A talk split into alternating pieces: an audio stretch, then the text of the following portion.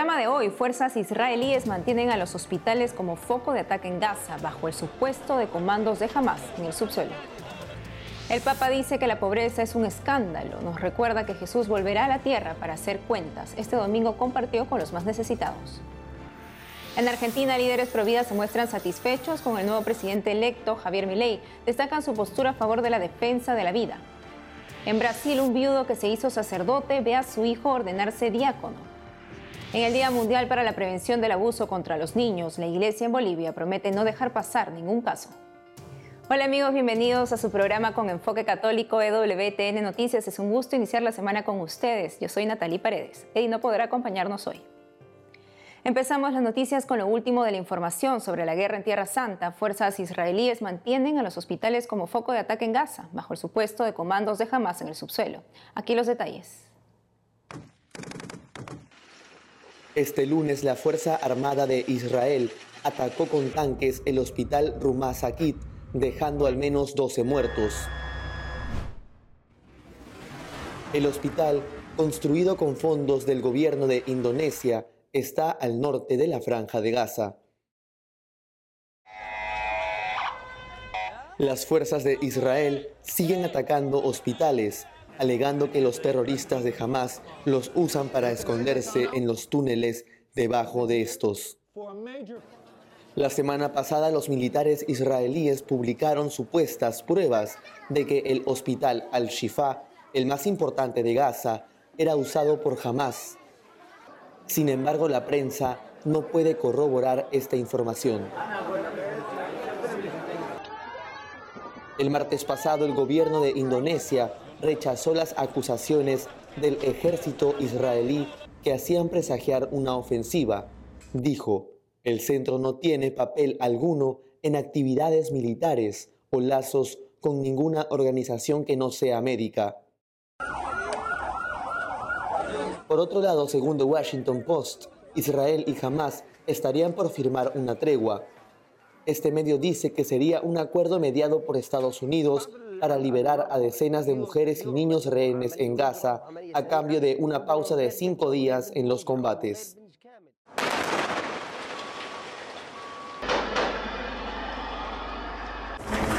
El gobierno de Estados Unidos no desmiente esta información. Más bien voceros de este gobierno afirman que las conversaciones aún no llegan a término. Mientras en Gaza, los bebés prematuros evacuados del hospital Al-Shifa llegaron esta mañana a la frontera con Egipto en dirección a hospitales de este país. Al cierre de esta nota, 29 bebés ya vienen siendo atendidos en Egipto. ¿Cómo es el día a día de los refugiados en la única parroquia en Gaza? El padre Gabriel Romanelli, párroco de la Sagrada Familia, leyó el testimonio de un padre de familia. En tiempos de dificultad y adversidad, la obra de Dios es clara en todos los aspectos. Rezamos dos misas al día ahí en Gaza. Rezamos el rosario incesantemente. Nos ayudamos en todo momento. Nos despertamos con el sonido de los pájaros para que Dios nos diga que todavía estamos bien. Nuestros hijos todavía juegan al fútbol. Los adultos se sientan con los niños para hablarles sobre su historia familiar y sus experiencias con cada cana en sus cabezas. Compartimos nuestras preocupaciones. Hacemos pan y cocinamos alimentos de diversas formas. En medio de los bombardeos en la parroquia Sagrada Familia, no dejaron pasar la memoria de Santa María Alfonsina, servidora de pobres, niños enfermos y ancianos de Jerusalén y Palestina. La Santa es la fundadora de la Congregación de las Hermanas del Santo Rosario de Jerusalén, a donde pertenecen dos de las monjas que atienden a más de 700 víctimas de la guerra albergadas en la parroquia. El Papa se mantiene en oración por el fin de las guerras en el mundo. Más noticias del Santo Padre en el Vaticano con nuestra corresponsal Almudena Martínez Bordió. En la mañana de ayer, domingo, el Papa Francisco celebró una misa con ocasión de la Jornada Mundial de los Pobres, que se celebra por séptimo año consecutivo bajo el título No apartes tu rostro del pobre. Esta jornada fue instituida por el Papa Francisco en su carta apostólica Misericordia et Misera, publicada el 20 de noviembre de 2016 al finalizar el Jubileo Extraordinario de la Misericordia. Desde entonces, cada año la Iglesia celebra esta jornada mundial el 33 domingo del tiempo ordinario. La misa se celebró aquí en la Basílica de San Pedro del Vaticano y en ella participaron cerca de 10.000 fieles. Muchos de ellos eran personas sin recursos y con dificultades económicas que más tarde fueron invitados a compartir un almuerzo con el Santo Padre en el aula Pablo VI. En su homilía el pontífice afirmó que la pobreza es un escándalo y recordó que Jesús volverá a la tierra para hacer cuentas. Por ello aconsejó estar preparados y no enterrar bajo tierra los dones y los talentos que Dios nos ha entregado, sino todo lo contrario, multiplicarlos y convertirlos en dones para los demás, especialmente para los más pobres. Tras la Santa Misa, el Papa dirigió, como cada domingo, el rezo del Ángelus desde la ventana del Palacio Apostólico ante miles de fieles que le escuchaban desde la Plaza de San Pedro. Antes del rezo de esta oración mariana, el Santo Padre alentó a confiar en Dios y a nunca tenerle miedo. Al reflexionar sobre la parábola de los talentos, el pontífice precisó. Nosotros como los protagonistas de la parábola, todos nosotros hemos recibido los talentos, todos mucho más eh, preciosos que el dinero. Pero muchos de cómo lo invertimos depende de la confianza en el Señor, que nos libera el corazón, nos hace ser activos y creativos en el bien. No olvidemos esto. La confianza libera siempre. El miedo paraliza. Asimismo, el Santo Padre elevó sus oraciones por Ucrania, el fin del conflicto entre Israel y Hamas y también por un alto a la violencia en Myanmar. Renuevo mi cercanía a la población de Myanmar, que lamentablemente continúa sufriendo a causa de violencia. Rezo para que no se desanimen y confíen siempre en la ayuda del Señor. Eh, Hermanos y hermanas, continuemos rezando por la atormentada Ucrania. Veo las banderas aquí de Ucrania. Y recemos por, las, por la población de Palestina e Israel. La paz es posible. Se necesita buena voluntad. La paz es posible. No nos resignemos a la guerra y no olvidemos que la guerra siempre, siempre es una derrota. Solamente ganan los que fabrican armas. Cerca de la una de la tarde, el Papa Francisco se dirigió al aula Pablo VI del Vaticano para almorzar junto a 1.200 personas con dificultades.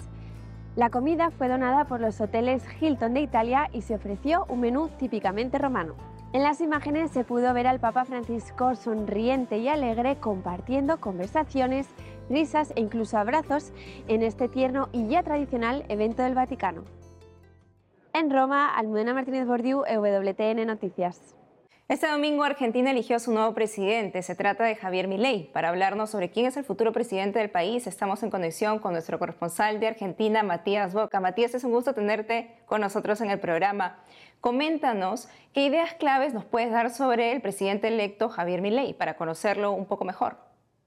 El gusto de saludarlos, Nati, extensivo al resto del equipo periodístico de WTN Noticias, desde aquí, desde la República Argentina. Un placer realmente. En este caso, Javier Gerardo Milei nació en octubre en 1970, tiene 53 años, es economista, político docente, graduado en la Universidad de Belgrano. Es soltero, no tiene hijos precisamente, es católico, pero tiene estrecha relación con el judaísmo. Estoy pensando en convertirme al judaísmo, sostuvo Javier Milei en una entrevista periodística.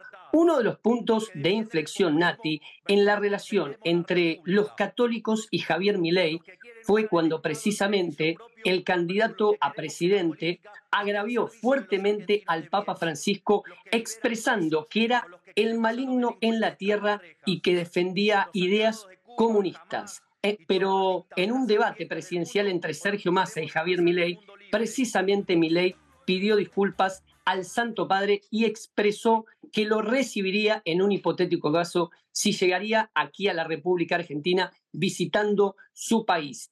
Además, recordemos que posteriormente un asesor económico de Javier Milei, en este caso Alberto Venegas Lynch, le propuso fuertemente romper relaciones con el Vaticano y fue Milei quien sostuvo que no, no era idea de él esa afirmación. Por eso salió a declarar que no iba a hacer eso y que respetaba la Santa Sede. Un punto importante a destacar, Nati, en este caso, es que Javier Milei es un acérrimo defensor del cuidado y la defensa por la vida. ¿eh? Él ha manifestado que está en contra de la ley del aborto aquí en la República Argentina. Matías, si la mala situación económica agobia a los argentinos, ¿qué propone el presidente electo Javier Milei? Nati, como decías vos, una situación económica que agobia, que angustia, que asfixia a todos los argentinos, que golpea la puerta de los argentinos. Es por eso que Javier Milei ha propuesto básicamente impulsar el libre comercio. En algún momento ha expresado dolarizar la economía de la República Argentina, reducir el Estado al mínimo, ¿eh? bajar, por ejemplo, los ministerios de 18 a 8, que el Estado básicamente ¿eh? intervenga lo menos posible en la economía. Busca una economía abierta, una economía libre, de libertad de mercado, libre al mundo. Sostiene, en este caso, que la República Argentina está aislada económicamente y lo que está buscando, o lo que buscará, mejor dicho, son alianzas estratégicas en cuanto a la economía para que Argentina pueda comercializar con otros países y de esta manera, paulatinamente, Nati, eh, poder salir de esta situación que preocupa, agobia, como decíamos, a todos los argentinos. Así es, Matías. ¿Y cómo ha reaccionado la Iglesia frente al triunfo de Javier Milei? Bien, con respecto a los comunicados, a los saludos, eh, en este caso, son siempre y se dan a la luz cuando la autoridad de turno, en este caso Milei, presidente, asuma. Recordemos que Milei va a asumir el próximo 10 de diciembre como presidente. Entonces, seguramente, como se hace el protocolo aquí en la Iglesia Católica en Argentina, el comunicado, la expresión será el día que asuma, recordemos, próximo 10 de diciembre. Lo que sí, Nati, eh, hubo diversos líderes pro vida y pro familia que saludaron y expresaron fervientemente con alegría este triunfo contundente de Javier Milei para ser el próximo presidente de todos los argentinos. Recordemos que la presidenta electa en este caso, Victoria Villarruel, eh, sostuvo que tiene que haber una discusión seria y profunda con respecto a la actual ley del aborto vigente en la República Argentina. Gracias, Matías, por lo que nos has informado. Importante conocer al futuro presidente de Argentina. Nati, te invito a compartir eh, más información, más actualidad de la Iglesia Católica aquí, en la República Argentina. Veamos. Se realizó la fiesta en honor a Seferino Namuncurá a 16 años de su beatificación. A 16 años de su beatificación, la congregación salesiana y los devotos de Seferino Namuncurá estuvieron presentes en la provincia de Neuquén, convocados bajo el lema Con Seferino, manos tendidas de Dios para todos. Con la llegada de los jinetes se peregrinó hacia el cementerio donde descansan los restos de Rosario Burgos de Namuncurá, la mamá de Seferino. En el altar del cementerio se ofició la misa que presidió el padre Natalio Fleitas, quien invitó a los fieles a tomar del joven mapuche el ejemplo de ser útil a los demás.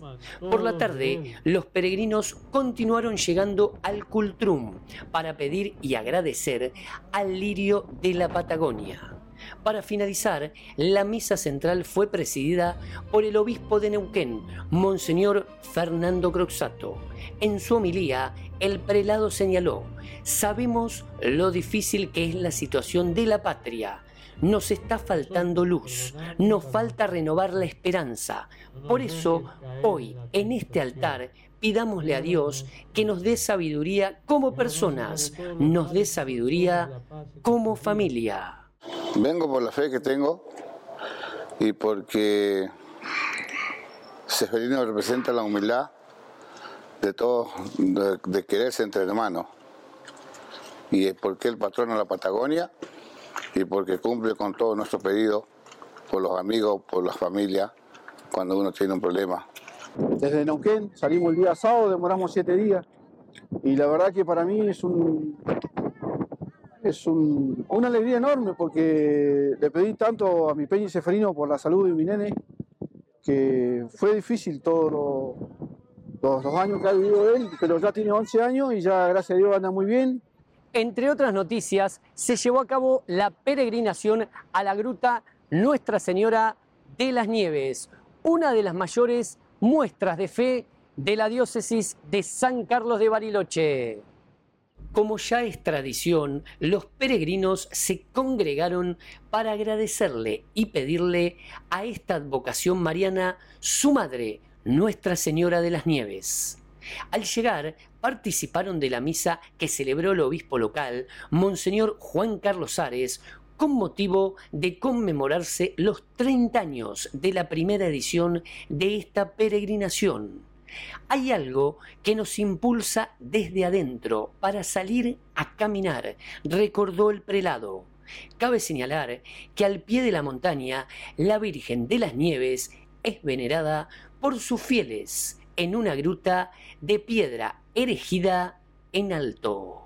Hemos celebrado 30 años de hacerlo juntos, celebrando 30 años junto a María.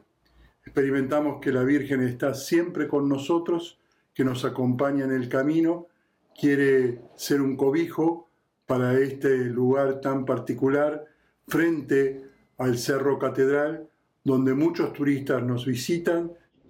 Cabe destacar que más de 10.000 peregrinos recorrieron aproximadamente 200 kilómetros para estar presentes, acompañando y abrazando a la Virgen, Nuestra Señora de las Nieves en Bariloche. Desde Buenos Aires, Matías Boca, EWTN Noticias.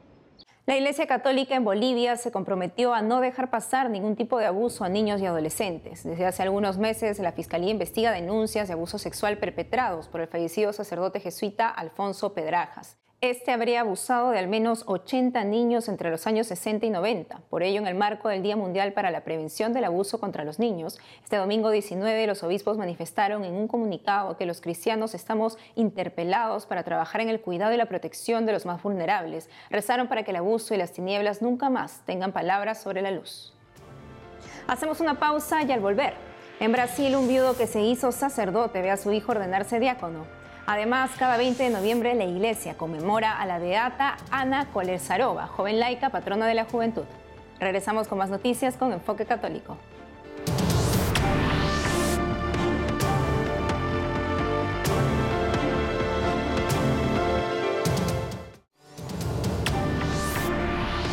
En Brasil, un viudo que se hizo sacerdote ve a su hijo ordenarse diácono. Sobre esto y más informa nuestra corresponsal Natalia Queiroz. Una multitud salió a las calles en la ciudad de Paranaguá, en el estado de Paraná, en el sur de Brasil, para celebrar a la patrona Nuestra Señora de Rocío.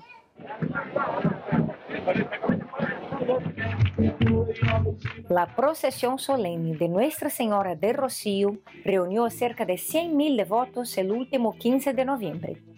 Los fieles agradecen a la Virgen las gracias recibidas y acuden con fe a pedir su intercesión. Es el caso de María da Luz Almeida, que participó de la procesión para agradecer a la Virgen la cura de su nieto de 10 años que estuvo 90 días en la unidad de cuidados intensivos con tuberculosis y meningitis.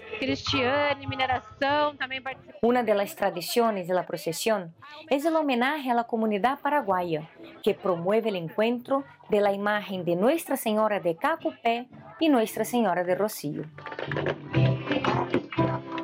La imagen de Nuestra Señora del Rocío fue encontrada por pescadores en la bahía de Paranaguá en el siglo XVII. La devoción del pueblo por la Virgen fue creciendo debido a los milagros y gracias recibidas. Un santuario fue construido en su honor frente a la bahía de Paranaguá y en 1977 el Papa Paulo VI la declaró reina y patrona del estado de Paraná. También existe una devoción a Nuestra Señora de Rocío en España, sin conexión con la devoción brasileña.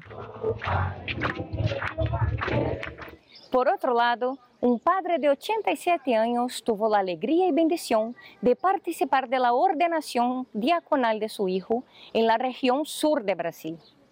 El padre Paulo Miller estaba casado y tenía cuatro hijos cuando su esposa murió en 1988. Después de vivir el duelo y de ver a sus hijos formados, él tomó la decisión de prepararse para el sacerdocio. En 1995, él se ha ordenado sacerdote para la diócesis de Novo Hamburgo.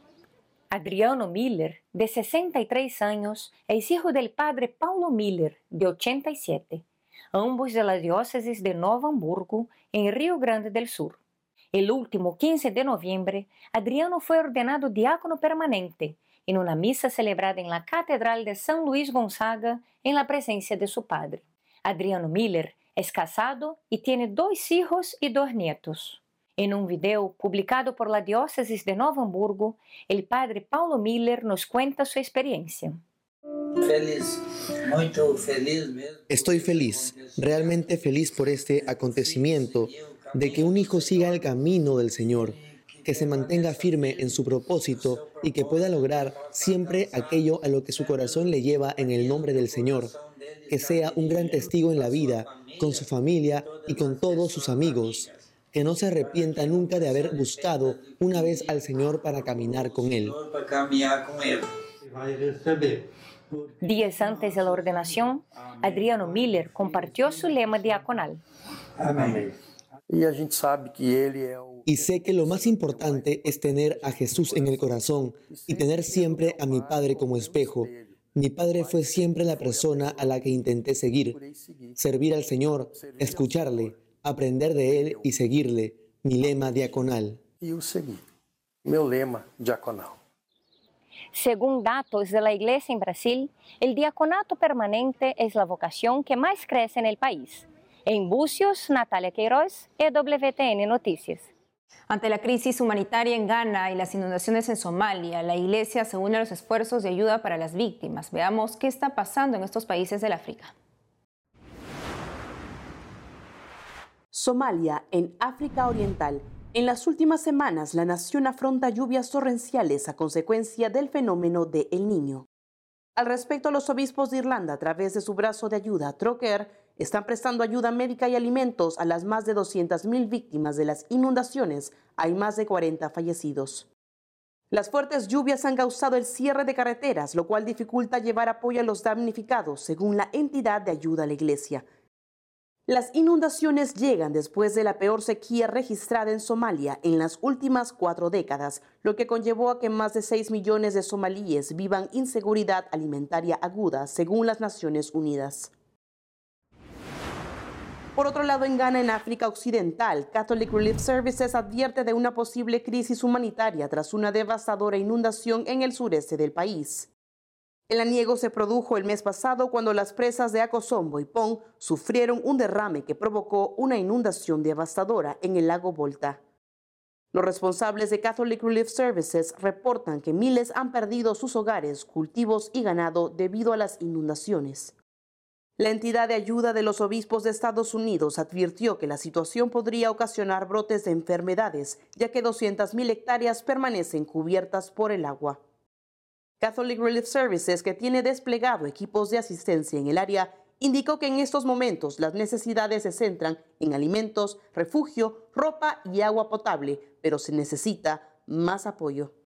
Cada 20 de noviembre la iglesia conmemora a la beata Ana Kolesarova, joven laica, patrona de la juventud, de las víctimas de violación y de abusos de todo tipo.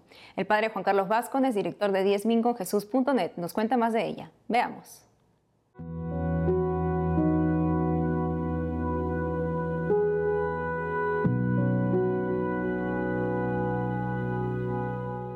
Buenos de Dios. Nos acordamos hoy de Ana Kolesarova, una joven laica que con apenas 16 años fue declarada mártir el, en el 2018. Eso quiere decir que el Papa eh, se fijó en sus virtudes y cómo había sido su muerte y como ella murió indefensa castitati, o sea, en la defensa de su castidad, el Papa decidió de, declararla mártir. Es una chica a la cual le encomendamos a toda la juventud y también es la protectora de todos los que han sufrido abusos. Porque ella, que nació en Checoslovaquia, en la actual Eslovaquia, fue una niña que tuvo una formación católica muy intensa desde pequeña y amante de la Eucaristía. Intentaba ir todos los días a misa y defendía también su, virginidad y por eso tenía mucho cuidado en la forma de vestirse, en cómo se comportaba en la Segunda Guerra Mundial, el Ejército Rojo entra dentro de, Checoslovaquia y llegan a la ciudad donde vivía Ana y su familia. Y de hecho, un soldado ebrio intenta violarla.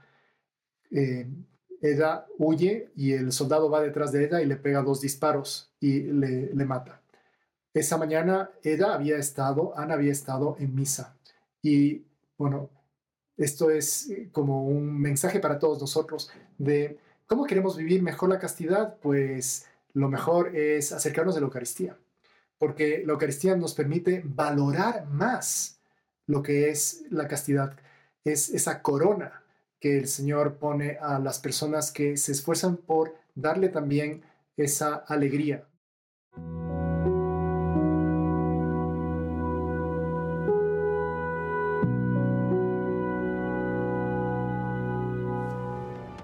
Amigos, esto ha sido todo por hoy. Gracias por habernos acompañado. Saben que pueden seguirnos en nuestras redes sociales y en wtnnoticias.com. Hasta mañana.